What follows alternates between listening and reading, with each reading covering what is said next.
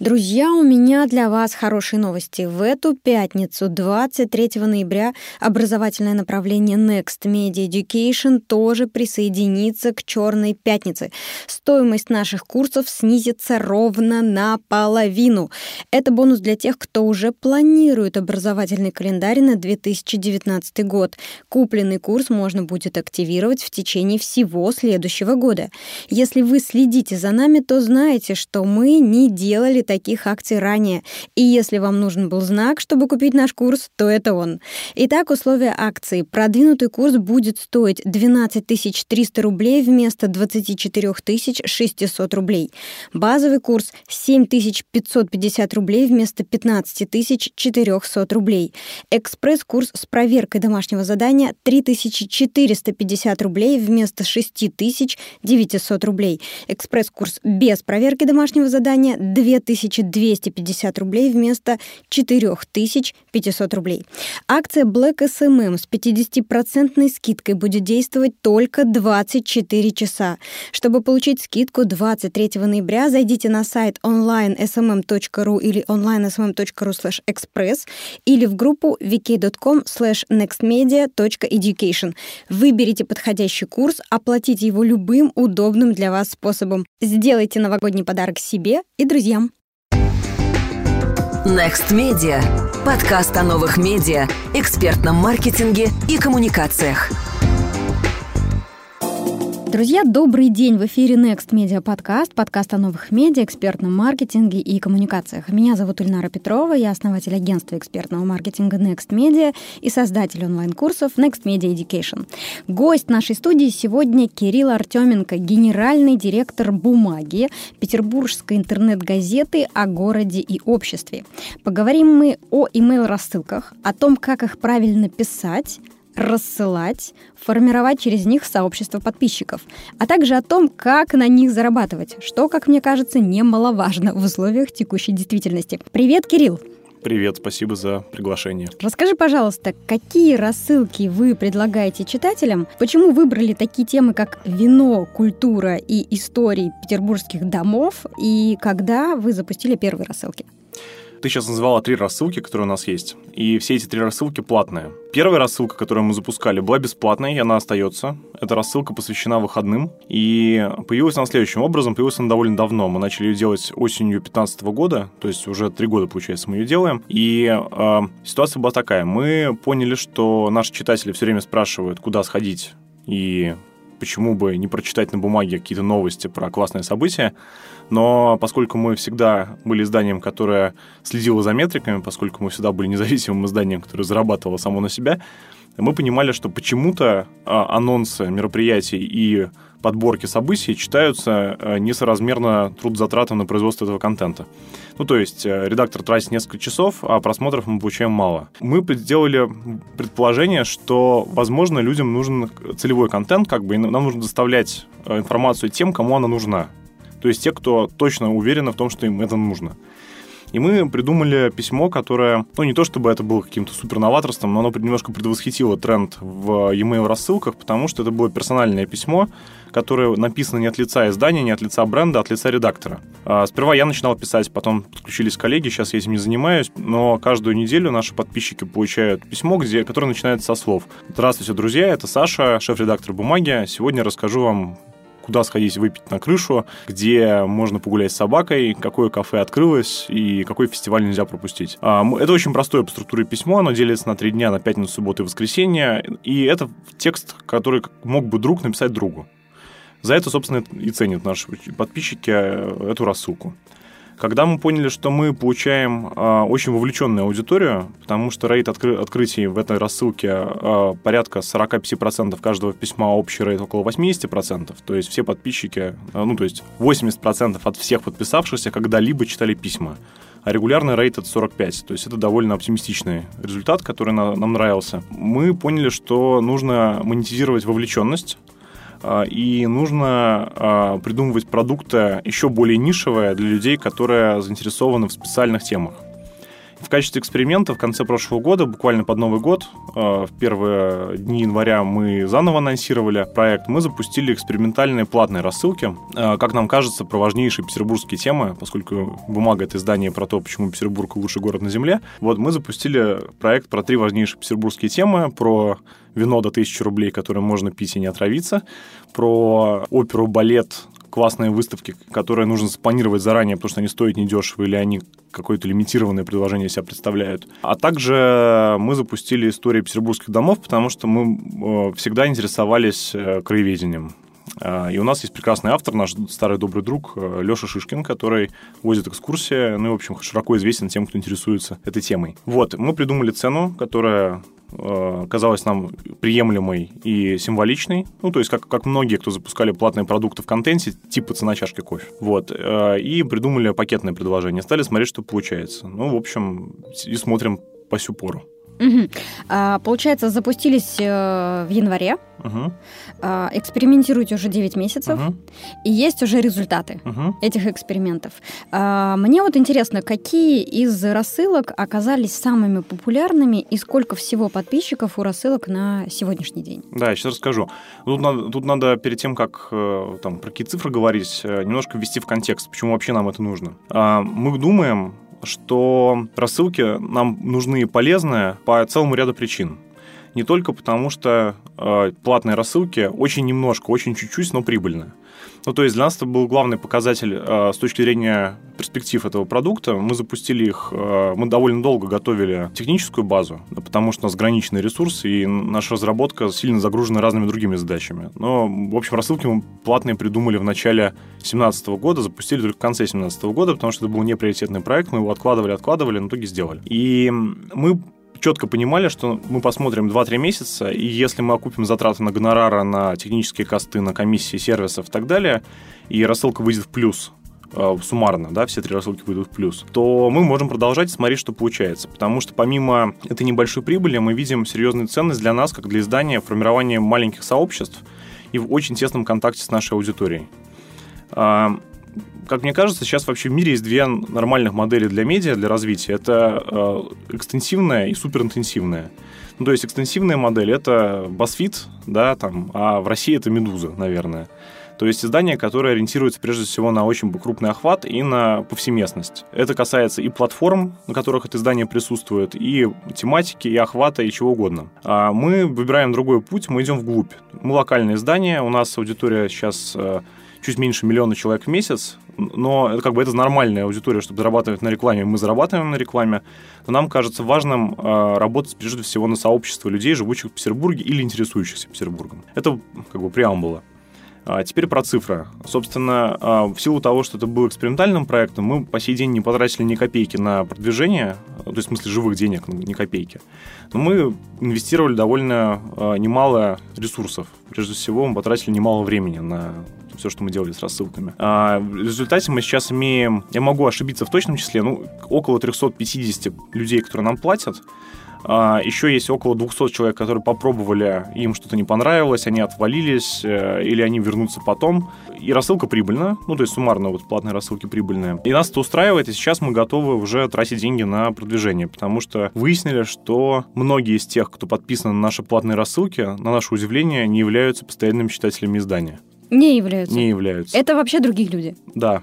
Они... Как, как вы это поняли? Мы э, последние полтора месяца, у нас есть отдел исследований, состоящий из двух человек, большой, масштабный, э, перспективный. перспективный отдел. И на самом деле он действительно очень перспективный, потому что мы исследованиями стали заниматься в 2016 году, и это как бы и коммерческие продукты, которые мы делаем э, там с э, наукоемкими компаниями, с университетами. И это очень важно для издания, потому что мы таким образом можем и глубже прорабатывать сложные темы, связанные, кстати, с сообществом прежде всего. Ну, то есть есть в журналистике известная проблема э, выборки нерелевантной. Ну, то есть когда ты идешь героя, он тебе подсказывает другого героя, в итоге ты пишешь про какое-то сообщество на э, примере там, пяти человек. Когда ты подключаешь социологические методы к этому, получается более качественная фактура. И мы это используем. Э, и таким образом сделали несколько спецов. А, ну и параллельно наше отдел исследований занимается постоянным общением с аудиторией на тему того, что их бесит в издании, что им не нравится в нашей интонации, что их раздражает в функционале сайта. Например, все спрашивают, почему у нас нет поиска. А у нас нет поиска, потому что мы его не написали до сих пор. Ответить очень просто. У нас нет поиска, потому что мы его не сделали. И, соответственно, отдел исследований занимался полтора месяца тем, что э, общался с людьми, которые подписаны, которые знают о рассылках, но не подписаны, пытаясь выяснить причины отказа да, от этой услуги и инсайты тех, кто все-таки ей пользуется. Ну и оказалось, что на самом деле, конечно же, это не большинство, но довольно существенный процент тех, кто подписан, это около 27% людей, если я, ошиб... могу ошибиться, но вот кажется такая доля. Это те люди, которые, в принципе, ну, естественно, про бумагу знают, но не являются ее постоянными читателями. Им интересно вино, история города или глубокий культурный анализ, чтобы узнать, куда идти на балет. И это дает нам некий оптимизм в отношении а, прямого промо отдельных тематик на внешнюю аудиторию. Да, интересный, интересный вывод, э, интересный инсайт, к которому вы пришли, потому что, когда я готовилась к интервью, у меня тоже был вопрос в голове, а люди, которые подписываются на, на рассылки, это те же самые люди, которые читают ваш сайт, или это другие люди? И у меня тоже была в голове идея, что, наверное, это какие-то другие люди, и, и может быть, что среди них есть другие люди. Ну вот, видите, э, так, так и оказалось, потому что запросы разные все-таки. Запросы закрываются разные. И даже если ты не являешься постоянным читателем сайта, тебе правда может быть интересно, как выбрать подходящее вино, там, не знаю, на встречу, на свидание на, к бабушке да, да, на юбилей. Знаешь, то, что меня больше всего э, удивило, когда у нас собрались первые данные, там где-то месяца через три, по платежам, у нас, естественно, нет доступа к, к данным э, плательщиков, но мы видим географию, мы видим там платежные системы, например, там Visa, MasterCard, банки. А, оказалось, что 24% людей, которые покупали у нас рассылку первые три месяца, это были люди, не живущие в Петербурге. То есть платеж проходит не из, не из этого региона. А потом мы стали выяснять, что это за люди. Оказалось, что это, во-первых, петербуржцы, уехавшие из Петербурга, скучающие по дому и таким образом выражающие свою идентичность, которую они хотят сохранить. Это были люди, которые решали очень утилитарную задачу. Например, а, моя добрая знакомая Лена Кирюшина, которая сейчас работает в, в медиатеке, а она до этого работала в «Ведомостях», мне написал, ой, слушай, мой друг, сейчас мы сидим в баре, мой друг э, говорит, что он подписан на бумагу, потому что он хочет разобраться, как вино э, выбирать, и хоть немножко в этом э, понимать.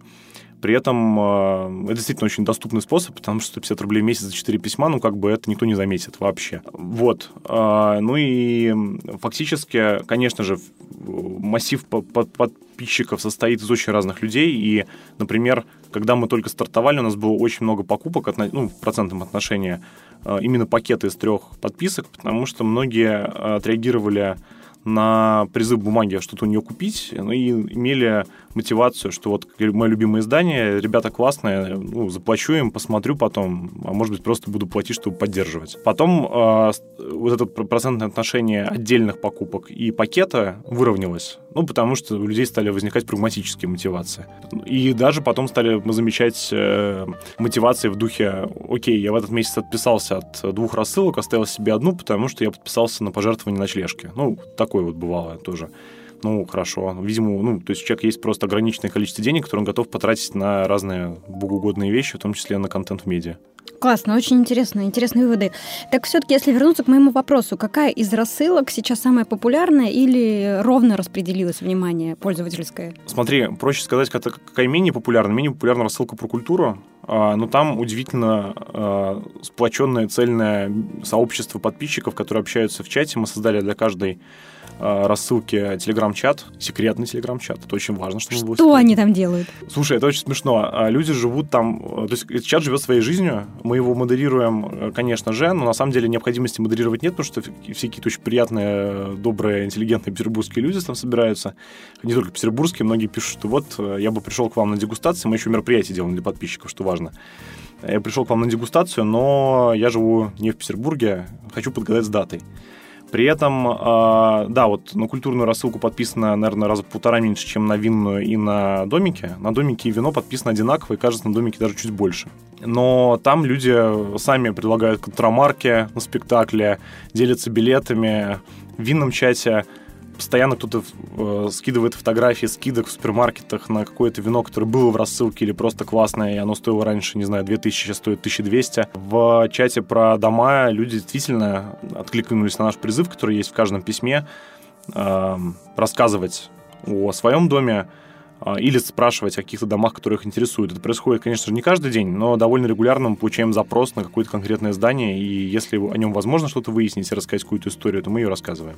Классно. А расскажи, пожалуйста, для тех, кто еще не знаком с вашей рассылкой, что из себя она представляет, как выглядит стандартное письмо? Ну, как всегда, проще показать. У нас на сайте есть примеры.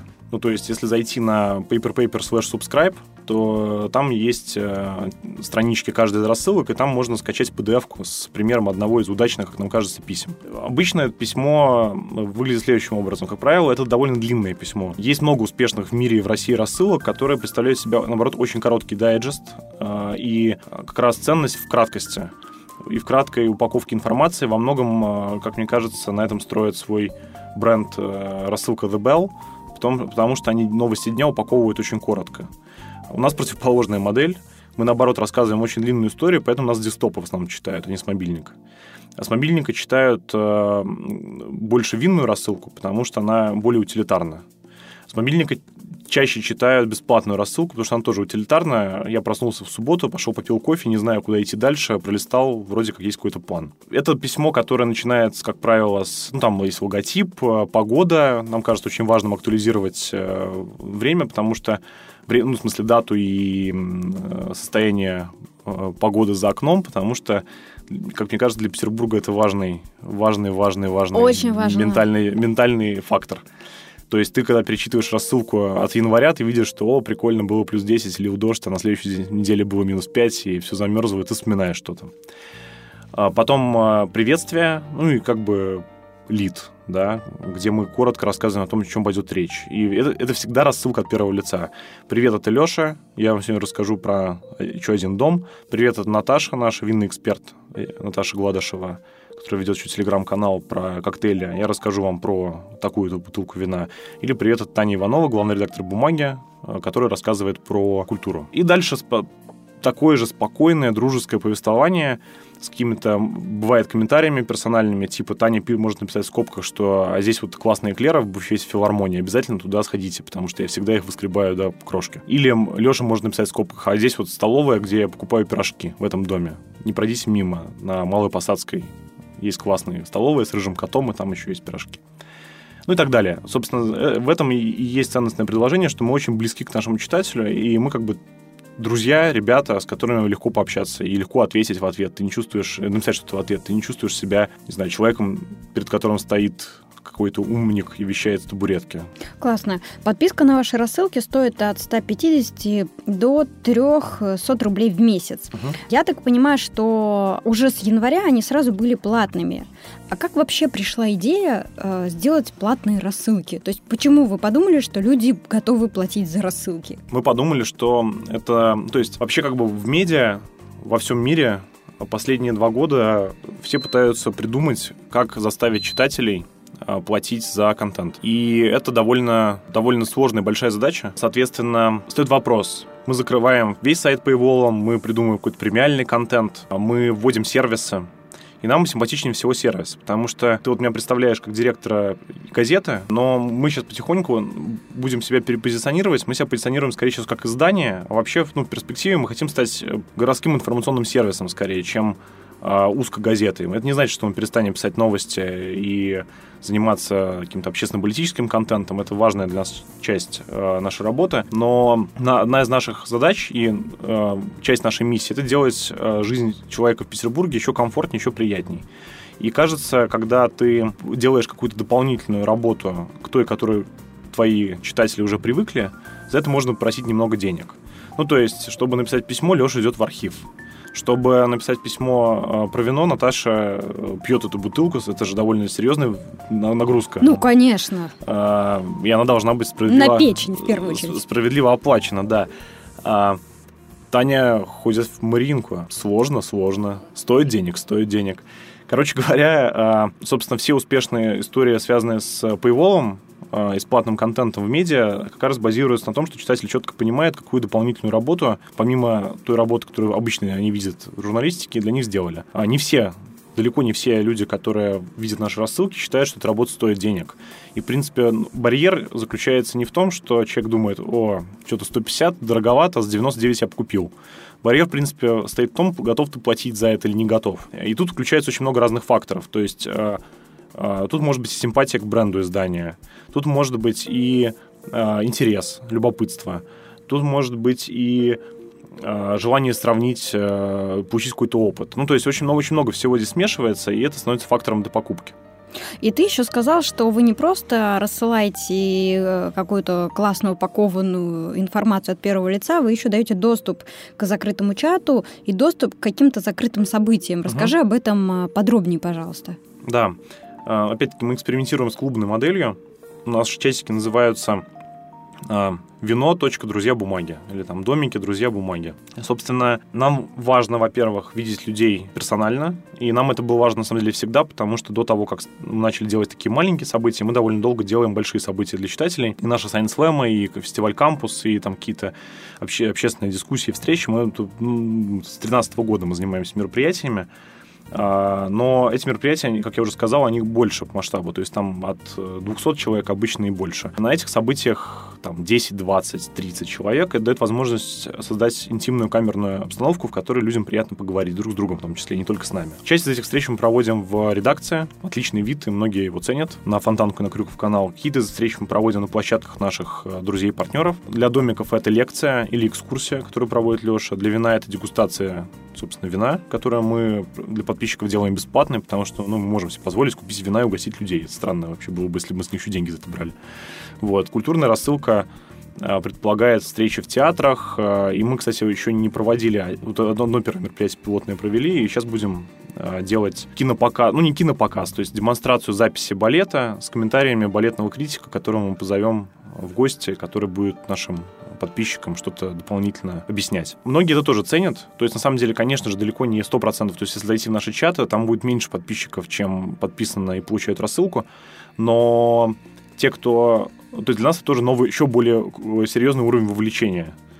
Мы думаем, если говорить уже с точки зрения интересов бизнеса, мы думаем, что человек, который платит небольшую сумму в месяц, и хотя бы раз ходил на наше мероприятие, он уже запомнил, что ему было приятно и хорошо, и он вряд ли перестанет платить. Ну, или перестанет, но это меньше, менее вероятно, чем э, когда он не четко связывает то письмо, которое упало к нему в почту с платежом, не читает их, забывает о них. И, в принципе, как для любого сервиса с ежемесячным платежом, для нас очень важен ретеншн, то есть нам очень важно, чтобы люди возобновляли платеж. Это самая большая главная боль с точки зрения, на самом деле, всех действий, которые предпринимаются. Привлечь клиента совсем не сложно, сложнее его удержать. Но это же автоплатежи, то есть э, человек платит до тех пор, пока он не отказывается. Да, это звучит, звучало для, для нас тоже очень оптимистично и очень хорошо, когда мы запускали. Мы думали, что сейчас вот окей, человек подписался, и он теперь с нами навсегда. Но выясняется, что у примерно 5% всех подписчиков в этот месяц кончаются карты, срок действия. А, многие используют а, специальные карты для платежей, куда они кладут сумму в момент, когда нужно оплачивать. Хорошая идея. Да, да. И, то есть, например, там у меня привязано все к кредитке, как бы, ну, возможно, это не очень секьюрно, и секьюрнее было бы завести дебетовую карту, куда бы я клал накануне, там, не знаю, 500 рублей, и они бы списывались. Поэтому мы все время замечаем, что какие-то платежи не проходят. То есть я каждый день смотрю там мобильное приложение системы, которая у нас принимает платежи, что у нас там, не знаю, 9 э, платежей прошло, а 2 не прошло. И мы ждем, возобновить чек или нет. Потому что, ну, потому что мы не... Ну, у нас есть автоматическое напоминание, но мы не, не ходим как свидетели Иегова и не говорим, что он должен причаститься нашей рассылкой в этом месяце. Кажется, что если человек решил отписаться, то мы уже его чем-то взбесили, а бесить его еще больше мы не хотим. Я уже рассказывала вам про новые экспресс-курсы для СММ-специалистов от Next Media Education. Мы решили сделать для вас новогодний подарок и снизить их стоимость. Итак, давайте я вам расскажу, что же такое экспресс-курсы. Экспресс-курсы – это про интенсивность. Обучение длится всего три дня. За это время вы прослушаете три видеолекции, сможете изучить дополнительные материалы, посмотреть вебинары, выполнить проверочные тесты и домашние домашние задания. На обучение у вас уйдет 3 или 5 часов в день. То есть за 9 часов и 3 дня вы освоите новый навык, который поднимет ваш уровень компетенций и стоимость на рынке труда. Важно, вы сами выбираете тему курса, и вам не нужно, как это часто бывает на длительных курсах, переплачивать за ту информацию, которую вы уже знаете. Выпускники экспресс-курсов получают все бонусы, которые есть у выпускников школы SMM-специалиста, а именно доступ к закрытому чату, приглашение на закрытые вебинары и встречи клуба выпускников. Курс проходит в мини-группах, задания публикуются в закрытом сообществе, поддержка куратора включена в стоимость любого тарифа, который вы выберете. Курсы стартуют 10 числа каждого месяца, ближайший набор 10 декабря. Курс с проверкой домашних заданий будет стоить 3500 рублей вместо 6900 рублей. Без проверки 2500 рублей вместо 4500 рублей. Чтобы узнать подробности, заходите на сайт onlinesmm.ru slash express или в группу vk.com slash nextmedia.education. С нами хорошо! Да, это, это интересно. И интересно, что ты говорил, что до текущего момента э, рассылка продавала себя сама. То есть вы не запускали никаких специальных рекламных кампаний, поддержку продаж. А можешь еще раз рассказать по пунктам, за счет каких действий она сама себя продавала? То есть что вы делали в течение этих 9 месяцев, может быть, системно каждый месяц, что приводило к тем результатам, которые есть сейчас? Да, это очень просто. Мы системно делали то есть, как бы, важно понимать, что наш опыт, а, он, наверное, не очень применим для всех подряд, потому что все-таки у нас довольно мощный медиаресурс. Ну, то есть мы, э, там, у нас там в день читает 40-50 тысяч человек, и если мы показываем на сайте какое-то объявление, то его, вероятно, видит немало людей.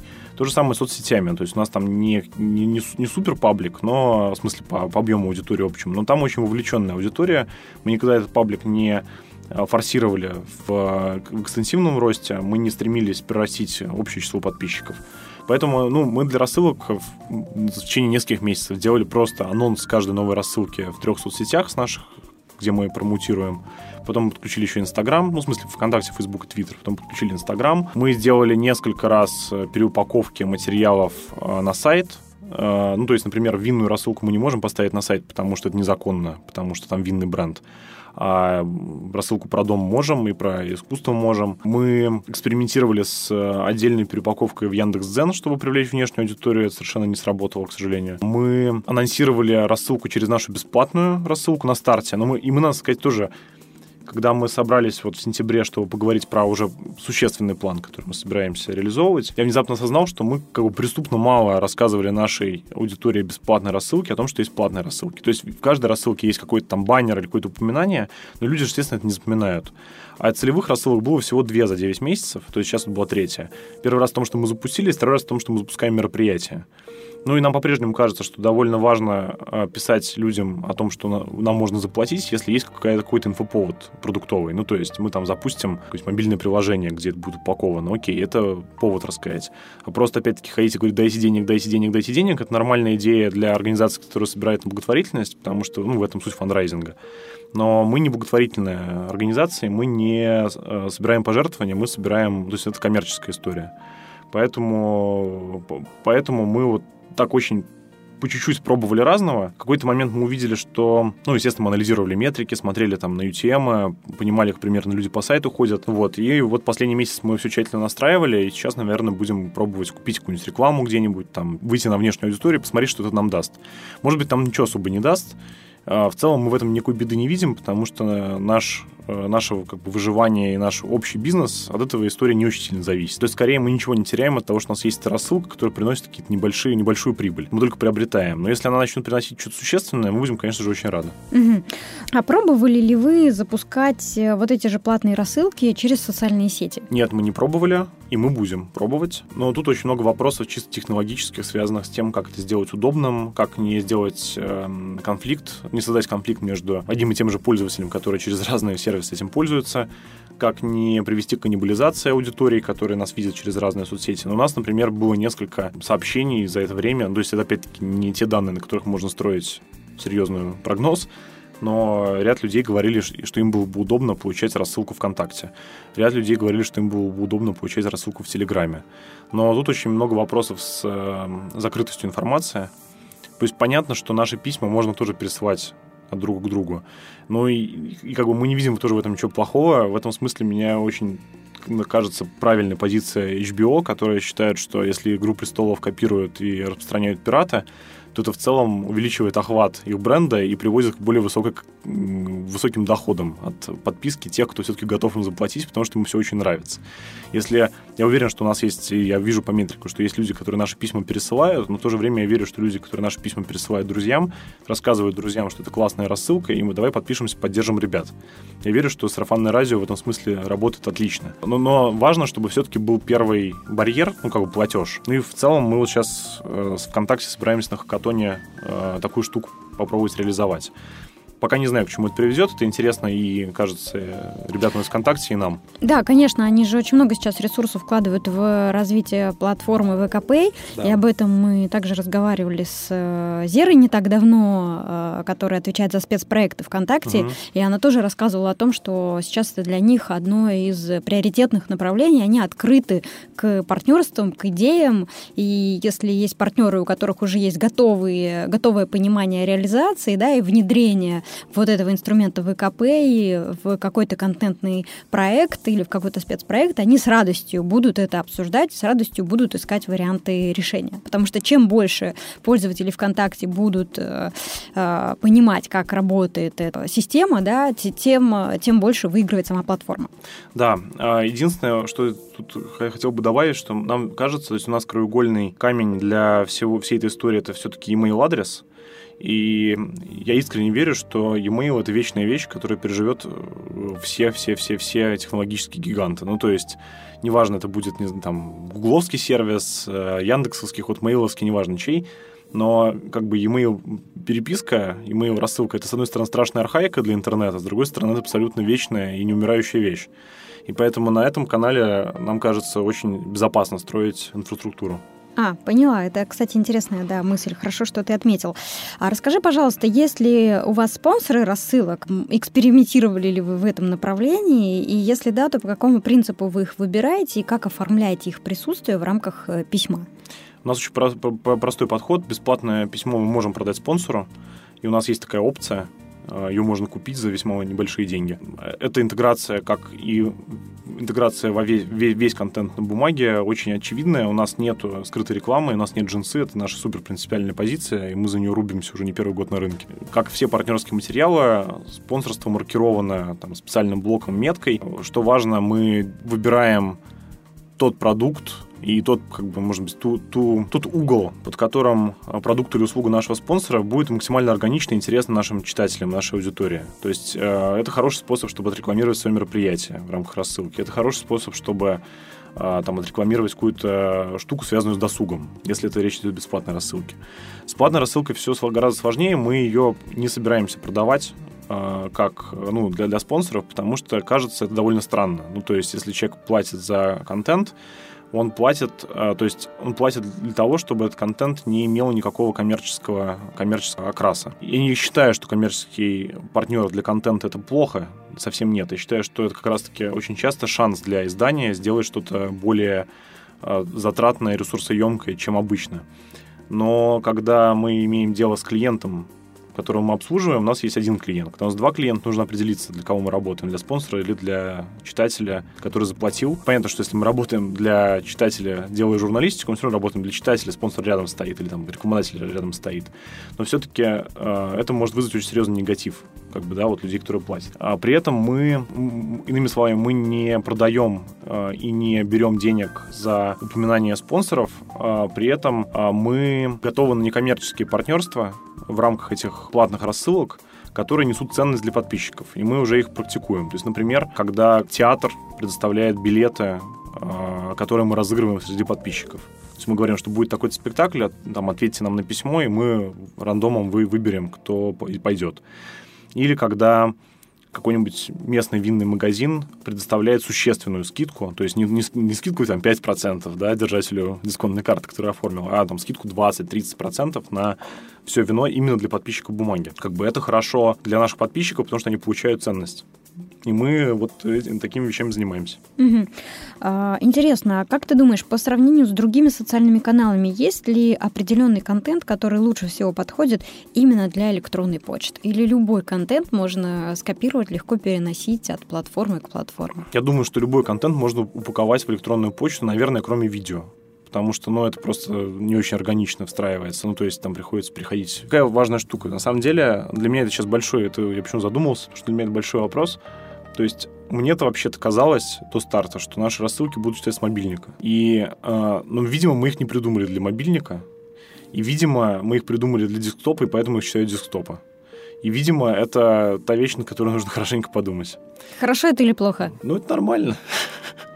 Ну, то есть, Вообще, мне кажется, что в медиа в мире, ну и в России точно, еще у, у издателей и у людей, которые занимаются придумыванием форматов и упаковки контента, не произошло изменение подхода и сознания в сторону мобайла. Вот я могу сказать, что хотя я постоянно, про это думаю, я все равно мыслю большим экраном.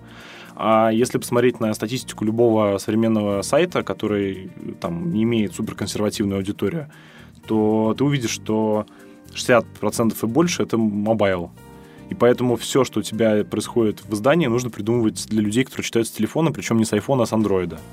Вот. А, а у нас, например, рассылка была до недавнего времени очень плохо э, оптимизирована под э, браузер в андроиде, и люди жаловались, что шрифт слишком мелкий. Но мы сделали его сильно крупнее, и стало лучше. Ну, то есть такие вещи, их очень сложно предусмотреть. Наверное, можно, если у тебя достаточно опыта, но мы только начали это делать э, фактически с нуля. И на самом деле последние полгода появилось, то есть на самом деле издания не делают платных рассылок, кроме нас никто, но появились блогеры, которые там используют э, возможность собирать средства э, на свое творчество. Кто-то использует Patreon. То есть, до, э, насколько я помню, до нас Сергей Король, блогер, делал рассылку э, тематическую, за которую он брал деньги. Вот. И мы, конечно же, смотрели на это. Плюс есть западные сервисы, которые строят платформы прямо для авторов, которые хотят делать e-mail э, рассылки. Короче говоря, тут очень много очень-очень много еще чего предстоит изучить, проанализировать. Я думаю, что и потребление будет в том числе меняться. Но вам кажется, рынок этот будет расти? То есть это интересно? Стоит сейчас об этом задумываться э, другим производителям контента, и неважно, это СМИ или бизнесы, у которых есть возможность создавать, упаковывать э, какой-то контент на основе их там интересного, э, уникального практического опыта? Стоит смотреть в эту сторону? Знаешь, мне кажется, что нету прямой связи между платформой а, ну, то есть как, есть э, платформы, которых растет аудитория в данный момент, и туда имеет смысл заходить, а, если платформа э, перспективна. Ну, то есть те, кто начали делать телеграм-каналы в 2015 году, сильно выиграли. Те, кто начали делать группы ВКонтакте в 2010 году, тоже молодцы. Вот вы молодцы, например. Вот. А как бы с e-mail штука сложная, потому что, как я уже сказал, он вечный. И в целом я не думаю, что для любого контента это... То есть можно упаковать любой контент e-mail, если захочется очень сильно это сделать. Но не факт, что это нужно делать, потому что есть какой-то контент. Э, то есть, во-первых, контент очень сильно связан с брендом. Ну, то есть, если человек доверяет какому-то бренду медиа, и он привык на этом, в этом медиа читать большие репортажи с драматургией, фактически литературу, я предполагаю, что а, эта медиа сможет убедить своего читателя, привычного к э, контенту, читать через e-mail красиво сверстанную книжку фактически. Если есть какой-нибудь классный блогер, который каждый день собирает 5 э, скидок в супермаркетах э, на одежду, которую можно купить вот до конца этой недели, и упаковывает это, например, у себя где-нибудь в блоге, то он тоже может сделать очень короткую, очень емкую и очень популярную рассылку, которую будет получать его аудитория но думаю, что если ты заведешь e-mail рассылку и красиво ее сверстаешь, тебя, тебя тут же подпишется тьма людей, потому что все мечтают ставить свой e-mail и получить еще 28 письмо, очень наивно, как мне кажется. И в то же время я знаю массу людей, которых я там, профессионально уважаю, медийщиков, которые подписываются на все подряд, но отписываются, потому что они просто смотрят, как это сделано. Вот Костя Панфилов из VC, он э, так говорит, да, что я подписываюсь на все подряд. Я помню, Костя подписался на нашу рассылку, потом отписался. Я очень обиделся, потом прочитал, что он э, не со зла и, в общем, не обижаюсь больше. Передадим привет э, Косте. Так, э, уже говорили про обратную связь, и ты сказал, что она очень активная, люди вовлечены. А мне вот интересно, каким образом они свою вовлеченность демонстрируют. То есть в ответ на рассылку они письма благодарности да. пишут, или рассказывают, как провели выходные, или отправляют фотографии того, как они открыли эту бутылку с вином все то, что ты перечислил, все происходит. Ну, то есть э, в чатах э, люди делятся фотками э, вина, которые они сейчас пьют прямо в данный момент в пятницу вечером. А, бывают даже такие партии в настольный теннис, когда люди кидают друг фотографии по очереди. А в, когда мы посылаем бесплатное письмо, мы часто в конце спрашиваем, то есть у нас опять-таки, в силу того, что мы хотим сделать нашим читателям хорошо, мы разыгрываем бесплатный билет куда-нибудь. Мы спрашиваем читателей, расскажите про там самое стрёмное путешествие летнее, в котором вы были в жизни. А среди всех ответивших мы разыграем, э, разыграем э, эти билеты. И мы получаем там 60-70 ответов э, за вечер и за утро, которые вся редакция читает и страшно веселится. Ну, потому что это классные ответы, интересные ответы.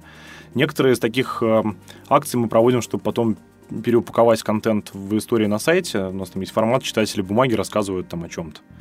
Это, кстати, очень популярный контент, всем очень интересно почитать про таких же, как ты. А что-то мы никуда не упаковываем. Ну, естественно, когда нам человек отвечает на письмо, мы потом спрашиваем, можно ли нам это взять для публикации. Ну, кто-то за, кто-то против. Это совершенно нормально, нужно уважать э, тайну переписки. Но что-то мы не публикуем, и мы делаем это просто для того, чтобы а, у нас был теплый контакт с людьми, для которых мы работаем. Они привыкли нам отвечать э, чувствовали, что мы близко и рядом. Это очень ценно для редакции, это очень ценно, как мне кажется, для читателей, потому что возникает человеческий, а, человеческие отношения между нами. Вот. А люди, которые приходят на мероприятие, да, они там знакомятся между собой. Есть всегда каких-то встреч, которые уже знают друг друга в лицо. Опять-таки, они делятся между собой чем-то мне кажется, что в этом есть определенная магия, и меня это очень завораживает. И, в принципе, это одна из таких вещей, которая свойственна любому медиа, э, которая как-то объединяет сообщество. И в этом, наверное, и состоит какая-то, наверное, основная эмоциональная мотивация этим заниматься. Потому что ты видишь, что... Ну, знаешь, это как, как, как ты пригласил людей в гости, которые друг с другом были незнакомы, поставил приятную музыку и немного алкоголя, и потом ты видишь, что они все как-то между собой общаются, вечеринка идет своим ходом, а ты просто рад, что это все случилось. Да, похоже, что в этом есть какой-то смысл. В том, что вы делаете, есть какой-то смысл. Это приятное, вообще приятное чувство. А когда вы рассылаете письма, есть ли какие-то лучшие э, временные промежутки, когда нужно это делать, когда людям удобно эти письма получать? Какие вы используете программы, сервисы? Ты уже упоминал, что они у вас есть. Э, какие тестировали? Может быть, дашь какие-то рекомендации? Мы для рассылки используем сервис MailerLite мы когда-то когда только начинали делать бесплатную рассылку, для первого выпуска решили сделать ее MailChimp, а, но MailChimp а, нас забанил за спам, как часто бывает с MailChimp. Ну, то есть не на совсем, а на сутки. И мы расстроились и стали искать другой сервис, нашел MailerLite, и у нас устраивает. Тем более его делают какие-то приятные ребята из Украины, и кажется, что лучше заплатить э, соседям, чем кому-то за океан. Вот. Для принятия платежей мы используем Cloud Payments, а, у нас тоже в целом устраивает, но мы думаем расширять возможности приема, потому что Cloud Payments принимает только карты. Ну, не то чтобы у нас там часто э, какой-то фидбэк от пользователей, что не хватает в обмане Яндекс кошелька и всего остального, но кажется, что если он будет, то будет лучше. Ну вот, собственно, и все, остальное самописное. То есть нам как бы дальше сервис, который мы там написали, перевязали, и все работает. А что касается временных промежутков, мы отправляем бесплатное письмо в четверг, и это кажется нам супер удачным временем. Это в четверг в 7-8 вечера, накануне последнего рабочего дня, потому что те вещи, которых мы пишем, это ситуативные, а, ситуативные развлечения. Мы не пишем там про концерт, а, не знаю, группы Мьюз, на который билеты раскуплены, или там что-нибудь еще. Мы рассказываем про маленькие концерты, вечеринки. Как правило, ну, в этом, собственно, заключается УТП этой рассылки, что она про локал события. То есть это не про то, что ты прочтешь на сайте кассир.ру или, возможно, даже не то, что ты можешь прочесть на сайтах городских мероприятий, там, на Кудагек какой-нибудь и прочем. Это скорее там... То есть там может быть анонс, лекция профессора астрономии в какой-нибудь пыльной аудитории где-нибудь в СПБГУ, куда нужно идти через три а, пункта охраны, но там может быть интересно. Там может быть анонс набора людей в группу по какому-нибудь переводу художественному. Ну, то есть такого рода вещи. То есть это как бы такая односторонняя доска объявлений в деревне, где один в лапту играет, другой лапти чинит, третий э, языку учит, французскому детишек. Примерно так. Вот, платные рассылки в пятницу уходят э, винная, что довольно логично. Мы ее раньше отправляли утром, сейчас мы, скорее всего, будем ее вечером отправлять, потому что многие пишут, что для них приход письма — это знак, что заканчивается рабочий день и пора в магазин. Э, э, рассылка про культуру уходит в субботу утром, э, потому что у нее как раз длинный шаг, и там нужно 2-3 месяца планировать поход. В то же время, возможно, мы тоже будем немного корректировать время ее отправки, потому что выяснилось после нашего исследования, которое мы проводили, что некоторые используют ее как гид на выходные в том числе и досадуют, что получают ее в субботу, да, когда уже выходные начались.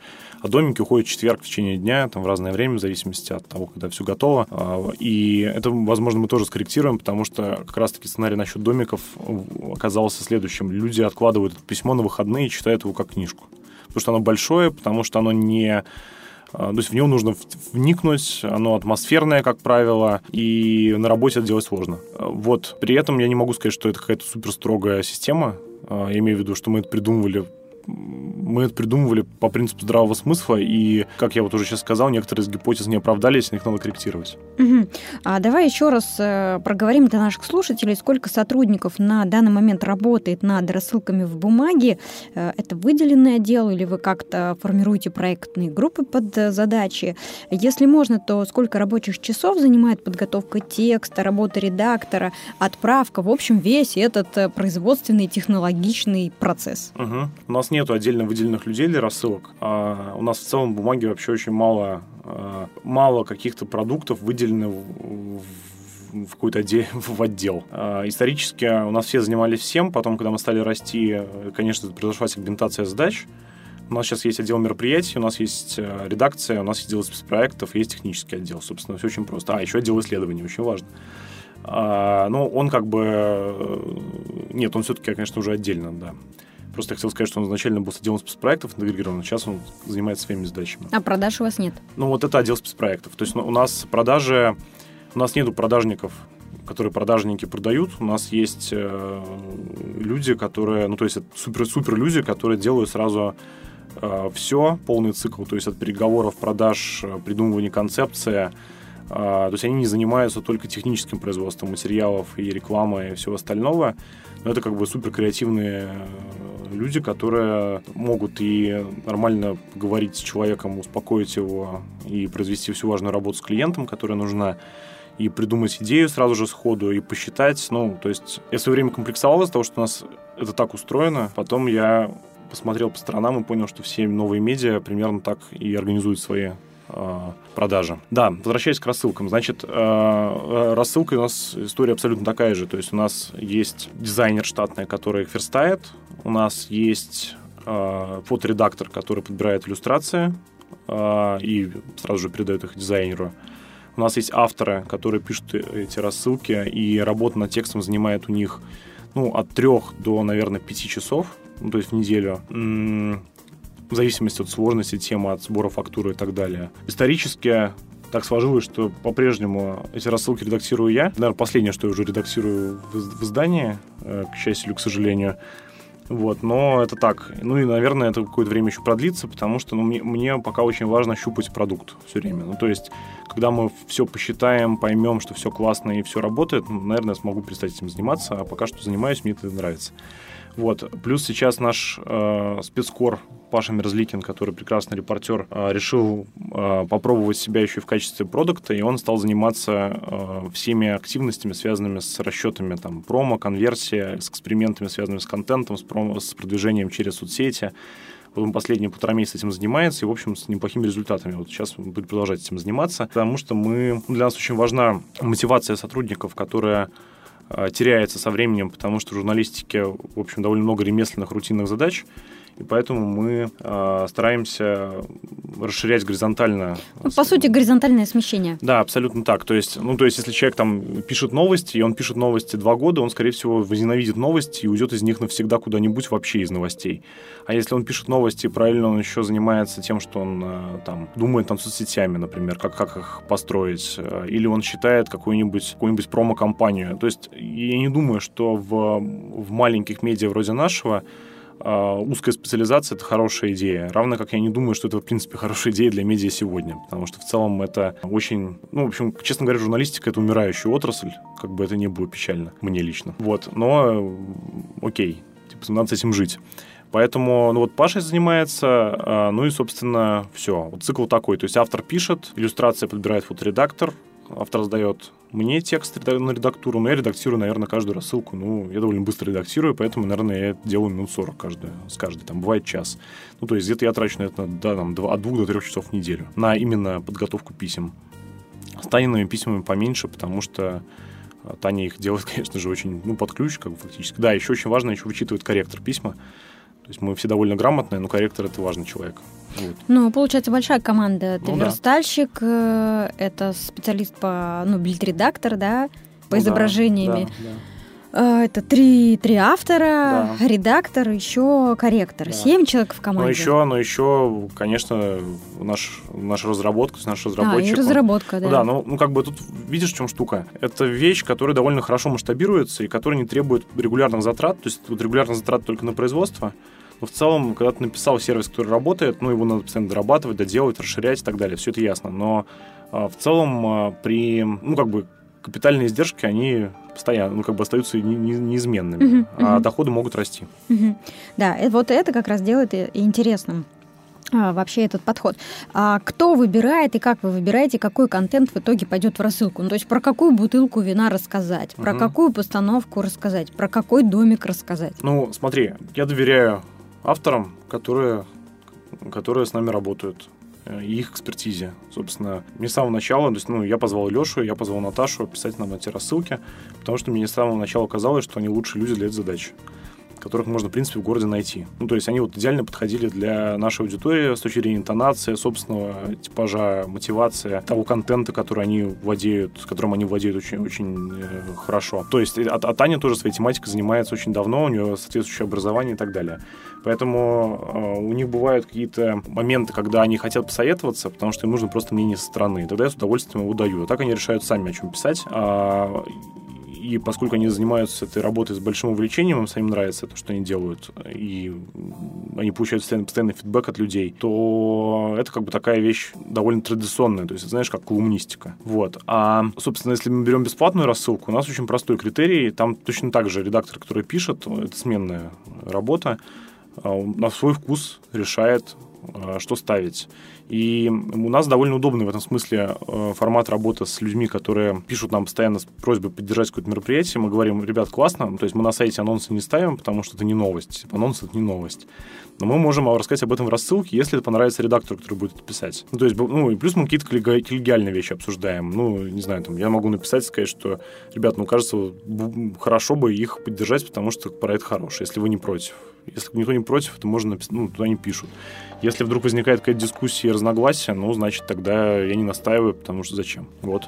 Да, интересно. Кстати, может быть любопытна эта информация для тех, кто думает, а как же попадать вообще в вашу рассылку, если мы организуем какие-то интересные мероприятия или у нас есть интересный проект, нам кажется, что он будет полезен э, горожанам, но мы сами не пиарщики, не СММщики, не журналисты профессиональные, не понимаем, как выстраивать такие коммуникации. Получается, что кто здесь выступает точкой входа? Ну, лучший способ написать э, письмо, опять-таки, человеческим языком, э, как будто бы вы пишете своему товарищу.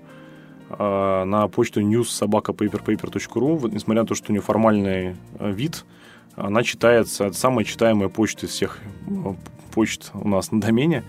Вот. Ну, на самом деле, мы все свои письма читаем всегда. Вот. И как бы просить о том, чтобы, там, может быть, вам это подойдет для рассылки.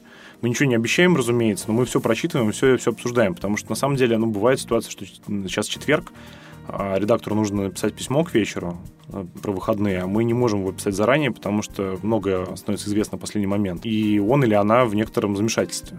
Ну, то есть, окей, мне не хватает э, событий, а, или там они какого-то не такого качества. И чем больше выбрать, тем лучше. Вот, э, собственно, это самый простой способ. В целом, если мы, к примеру, то есть мы не всегда можем ответить, на, то есть мы практически не отвечаем на письма, которые пришли на общий ящик, потому что мы не можем это обработать, но мы будьте уверены, что мы всегда их читаем. Угу. И еще раз давай повторим адрес почтовый. А, он есть на сайте в разделе «Редакция». Это общий ящик новостной службы, которому есть доступ абсолютно у любого сотрудника редакции. Можно ставить копию Таню Иванову, можно также ставить копию меня, я не обижаюсь на это, это совершенно окей. Вот. Э, почта news собака paperpaper.ru. Да, круто, спасибо. А давай поговорим о том, как не раздражать читателя. Вот я поняла, что вы чемпионы по лояльности, что все, значит, у вас э, такие довольные, вместе э, проводят время в чатах, делятся фотографиями, обратной связью. А если все-таки вот что-то идет не так, то вот есть какой-то универсальный ответ на вопрос, как написать плохое письмо для рассылки? Как испортить людям настроение? Что можно сделать не так? Сейчас попробую вспомнить, когда у нас были какие-то... А, нет, ну... Слушай, смотри, ну я, я сейчас говорю, конечно, про, про положительные примеры, но у нас есть э, фидбэк от читателей, которые читают сайт, например, да, но они говорят, что нас бесит ваша рассылка, потому что у вас что-то какой-то этот э, между собойчик. Ну, то есть, это, ну, это вот один, один из тезисов был, да, что э, очень, конечно, здорово, что вы такие разбитные, у вас редактор э, весело шутит с читателями, и вы приделываете фотографии там, своих собак к этому письму.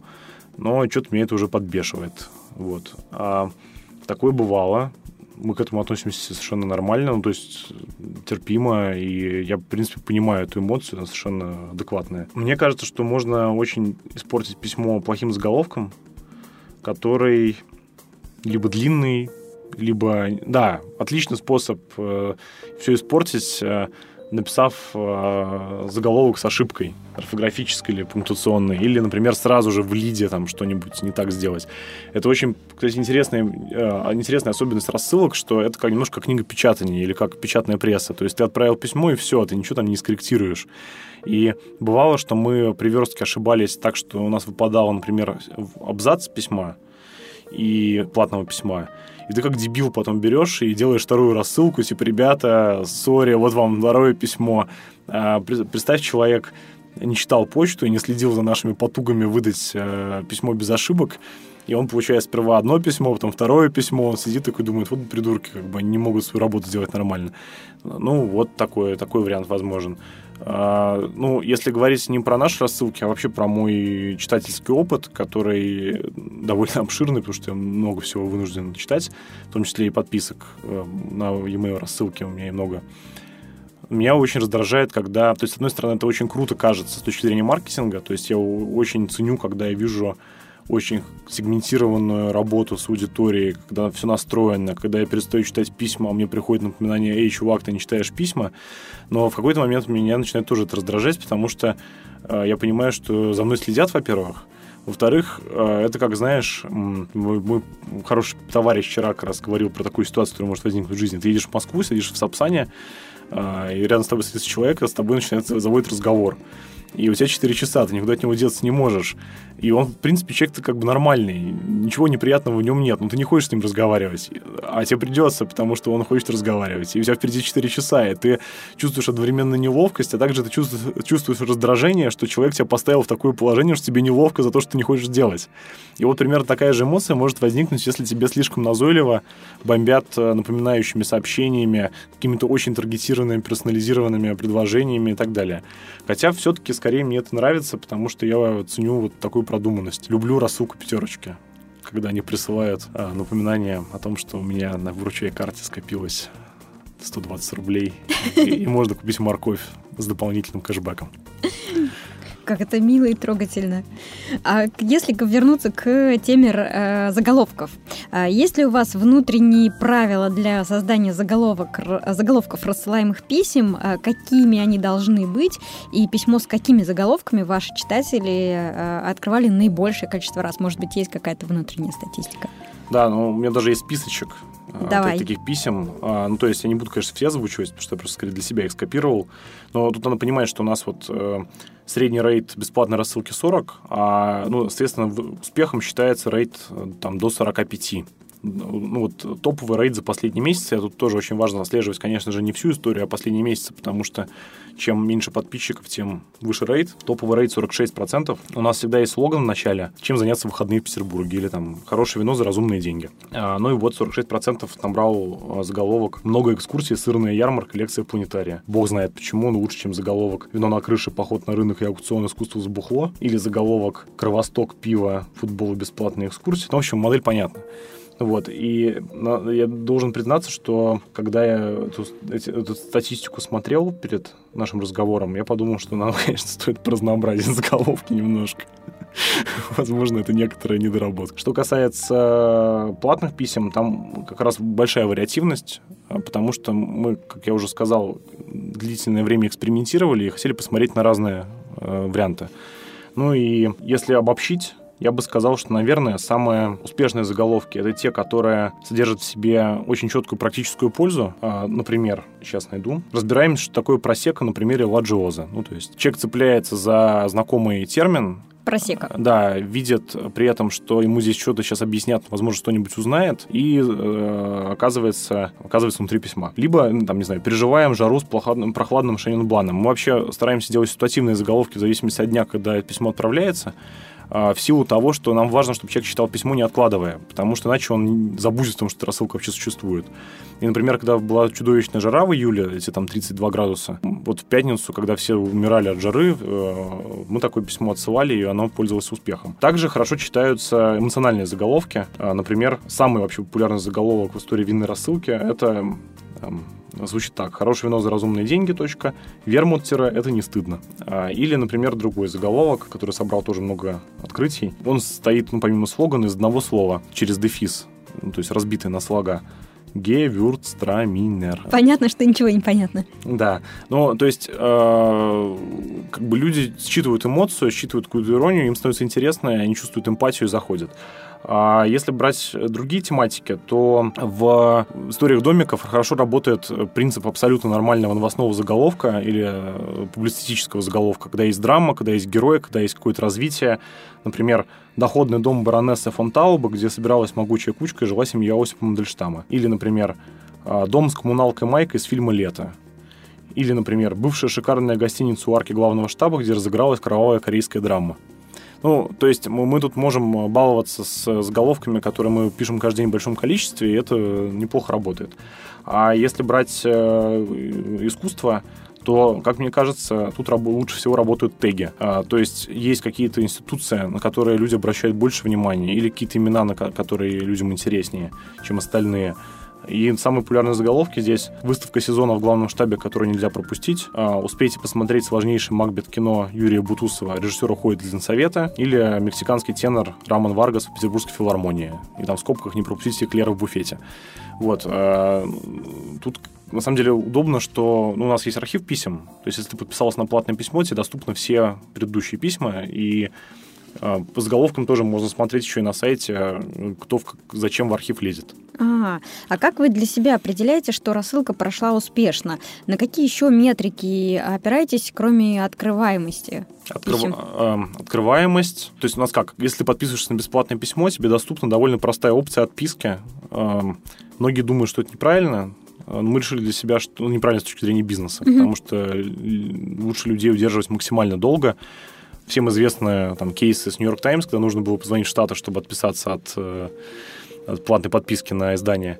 Но мне кажется, что это очень плохо, опять-таки, для локального издания, потому что ты в одной деревне живешь с людьми, которых ты пытаешься так напарить. Значит, э, поэтому мы сделали отписку одним кликом, а, и люди отписываются. Ну, кому-то не хочется платить, кому-то не нравится, что это совершенно нормально. У нас довольно просто сделана отписка, и мы можем легко отследить, сколько народу отписывается за какой-то период времени. Ну, то есть мы понимаем, что в этом месяце отписалось больше людей, чем э, в прошлом месяце, и мы потеряли деньги. Если мы, э, ну, э, в случае платных рассылок мы смотрим по месяцу. Если же мы берем бесплатные рассылки, то мы можем довольно легко отследить каждое письмо, и там, конечно же, рейд э, отписки выше, ну, потому что, опять-таки, человек из-за чего-то раздражился, ему что-то не понравилось, ему он перестал читать, ну и так далее. А, и там всегда можно посмотреть, сколько людей отметило, там, что письмо не понравилось, что, ну, там, спама отправило и, и так далее. У нас довольно редко отправляют спам, но бывали случаи, например, когда мы анонсировали рассылки наши платные, приходили ответы, в том числе и негативные. Вроде «я же подписывался на бесплатную рассылку, а вы мне тут пытаетесь что-то продать».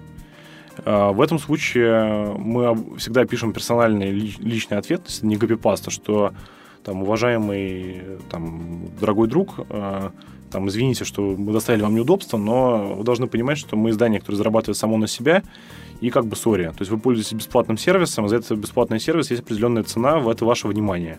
Поэтому извините, что вам приходит письмо, которое, возможно, вам не нужно в данный момент. Вы можете отписаться, кто вас не держит. Абсолютно, да, мне близка эта позиция. И вот финальный вопрос. Э, скажи, как ты думаешь, всем ли в 2018 году нужна рассылка? Ты уже говорил, что ты веришь в email, email не умрет никогда. Э, наушники, э, так, так же, как наушники, да, провода от наушников ушли, а наушники остались, да, то есть email все равно останется.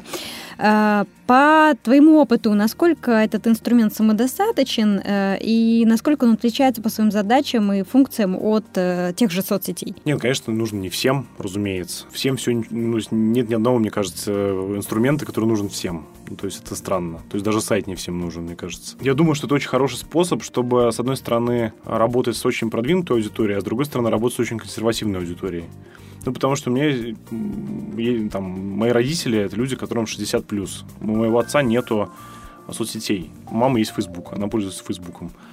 А при этом мой отец пользуется e-mail, и он довольно внимательно читает те рассылки, которые ему приходят от э, сервисов авиабилетов, которые он автоматически подписался.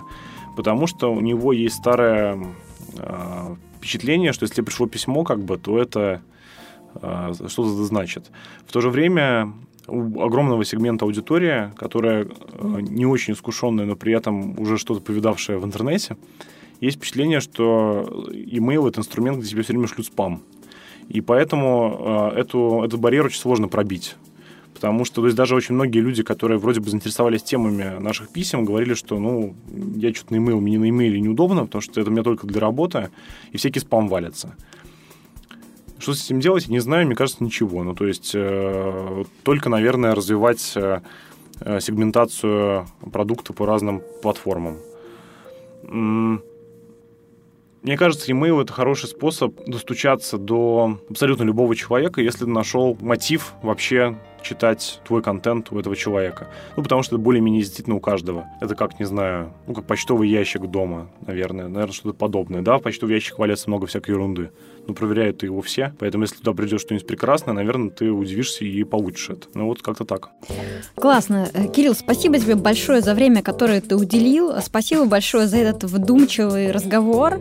Очень мне понравились э, результаты вашего исследования и тот путь, который вы прошли за эти 9 месяцев месяцев.